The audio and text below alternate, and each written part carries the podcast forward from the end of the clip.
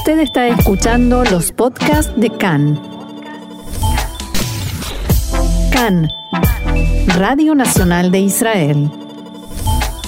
Los avances en la lucha contra el coronavirus eh, se empezó a escuchar hace algunos días que Israel está avanzando en el desarrollo de una vacuna israelí ya dentro de- del ámbito científico. Sí. Se venía escuchando hace bastante y para entender un poco el estatus de la vacuna y, y cómo se viene desarrollando, eh, recurrimos como siempre a la voz autorizada de ya un amigo de la Sí, casa, claro. eh, Gabriel Davidovich.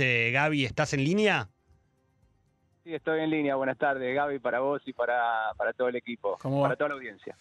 Gracias Gaby por atendernos. Queríamos que nos ayudaras a entender o nos explicaras desde el ámbito científico en qué estado se encuentra el desarrollo de la vacuna israelí.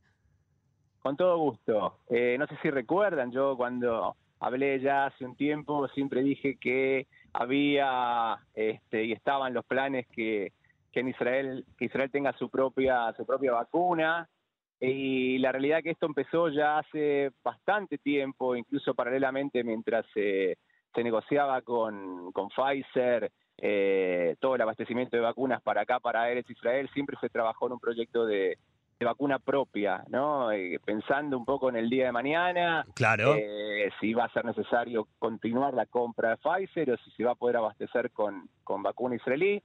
La realidad es que la vacuna israelí es un, es un proyecto que eh, se inició inicialmente ya, te diría, hace más de un año. Fue uno, fue uno de los primeros proyectos en, en la elaboración de, de la vacuna. Se, se pasaron varias pruebas, se probó en, en animales, inicialmente en, en hámsters, se hicieron los estudios y llevó un tiempo hasta que eh, se empezaron a hacer las pruebas con humanos. No sé si recuerdan, hace seis o ocho meses cuando se vacunaron a las primeras dos personas acá Sí, en- en perfectamente. Israel con la, claro, con la vacuna israelí. Eso fue la fase 1, en realidad, cuando quisieron tener este el primer pasaje de lo que había sido con éxito la prueba en animales al, al pasaje en humanos. Después, por supuesto que se demoró un poco la, la, la fase 2. Hoy estamos en, digamos, la realidad es que la vacuna eh, ya está saliendo de una fase 2 eh, con mucho optimismo, con muy buenos resultados. Siempre estamos hablando de cientos de, de- de pacientes y no, y no más que eso. Y la realidad es que ahora eh, la idea, un poco lo que ustedes leyeron en los diarios o lo que tomó trascendencia, mismo las noticias en Cannes, es que se está avanzando en la fase 3. ¿Qué, qué es una fase 3? Gabriel, yo lo he comentado también en otras oportunidades. Hay que reclutar entre 30.000 y 40.000 pacientes para hacer esta, esta fase 3. Y, perdón Gaby, ¿y esos 30.000 o 40.000 eh, voluntarios, pacientes voluntarios, deberían estar aquí? Porque también ya llega un momento que en Israel se hace difícil encontrar alguien que desee vacunarse que no lo haya hecho ya con el, el avance que hemos tenido durante estos meses. Exactamente, vos lo dijiste. Hoy tenemos a la gran, eh, eh, el gran porcentaje de la población ya, ya vacunada acá en, en Israel, entonces este, la vista está puesta en algún, en algún país que pueda ofrecer sus voluntarios y que no solo sea ofrecer sus voluntarios, sino que tenga, digamos, una base instalada con algún eh, laboratorio farmacéutico, con alguna intención de producir eh, también las 30.000, 40.000 vacunas para esta fase 3 y en el caso que sea exitoso este, y que después obviamente pase todas las instancias de regulatorias y aprobaciones que, que debiera pasar este, la vacuna de la corporación, después pueda normalmente continuar con la, con la producción.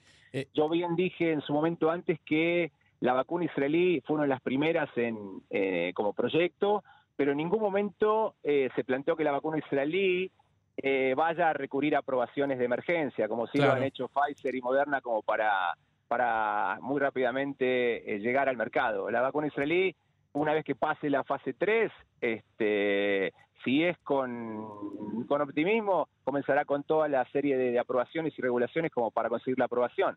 Gabriel. Por supuesto, Gabriel, que si esto se hace en otro país, tendrá que pasar también eh, la aprobación de las entidades regulatorias de cada uno De de, cada lado. de los países. Exactamente. Si se habla, como se está hablando ahora, de que existe la posibilidad de que la fase 3 se haga con voluntarios en Argentina, tendrá que recurrir al ANMAT, que es el ente que regula este, todo lo que tiene que ver con medicamentos allá en, Argentina, este, para, para las, las aprobaciones pertinentes. Gabriel. Y no solo la, aprobación de la, de la vacuna, también todo lo que tiene que ver con el, el proceso de la fase 3, que significa...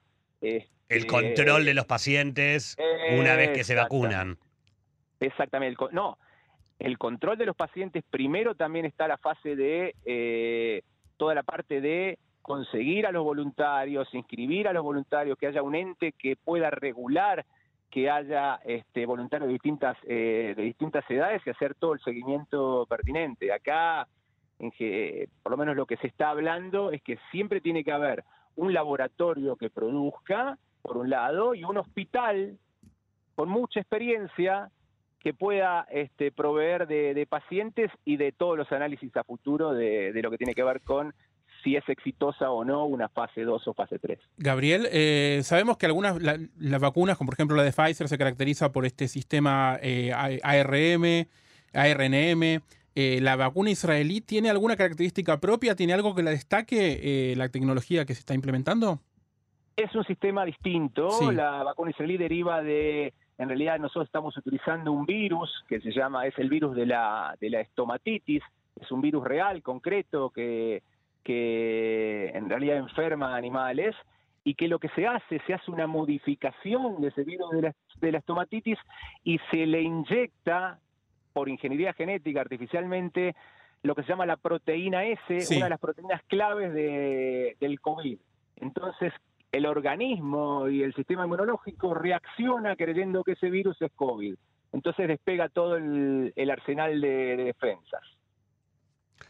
Eh, Gaby, ¿y se sabe eh, a ciencia cierta eh, cuándo podría llegar a pasar? Digo, ya se está hablando de la fase 3, pero ¿se sabe cuándo podría comenzar o todavía se sigue proyectando? Se están buscando alternativas. Eh, y bueno, eh, no es fácil reclutar 30.000, 40.000 pacientes y mucho menos este, conseguir un laboratorio que esté listo y preparado para, para, hacer la producción. Entonces, se están buscando alternativas. eso te quería preguntar. claro, una de ellas es la que nosotros este, venimos escuchando de eh, que pueda hacerse la búsqueda de voluntarios y la producción en Argentina. Ya han habido algunas algunas reuniones preliminares entre, digamos, los, los tomadores de decisión, en este caso el, embajador de aquí. Sí, de, hecho el embajador argentino en Israel está en este momento en Argentina porque viajó a, encontrarse tanto con la embajadora de Israel allá como con el presidente Alberto Fernández. Tal cual. Bueno, eh, Uribarri forma un papel clave en este, en este tipo de, de negociaciones y también han participado de, la, de esta fase inicial de, negociaciones el director general de, la DASA, el doctor Ed Rostein, y ha estado también el, el, encargado para Latinoamérica de todo lo que tiene que ver con, con, los negocios y los trabajos en colaboración, como, como Jorge Diener. Y bueno, ellos están impulsando que esto pueda eh, tener una, una opción para para realizarse en Argentina. Te hago una última pregunta que, que, me quedaba pensando cuando, cuando hablabas recién. Si una persona quiere ser voluntaria para probar una vacuna, ¿tiene que tener cierto nivel de salud o cualquier persona, digo en Argentina o en cualquier parte del mundo, o debe cumplir con determinados requisitos acorde a la vacuna que se quiere evaluar?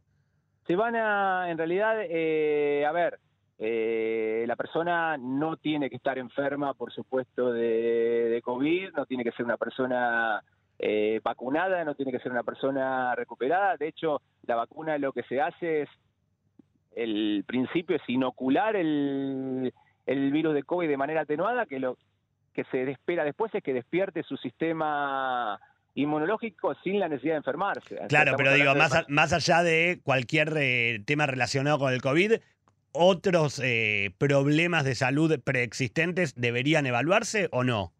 En principio sí. Eh, estaríamos hablando de que no, no se va a estar probando fase 3 con, con pacientes de riesgo. Ok, perfecto. Gaby, muchísimas gracias como siempre por eh, ser tan didáctico y explicativo con nosotros y con los oyentes de CAN en español y seguramente a medida que se vayan conociendo novedades sobre este desarrollo, volveremos a, a molestarte para que poder seguir charlando y que nos sigas contando. Por supuesto que sí, no es ninguna molestia, estamos acá para, para ayudar, de hecho ya somos como amigos de la casa. Exactamente. Cuenten, conmigo para lo que necesiten. Gaby Davidovich, eh, biólogo, muchísimas gracias por eh, estar eh, esta tarde aquí en CAN en Español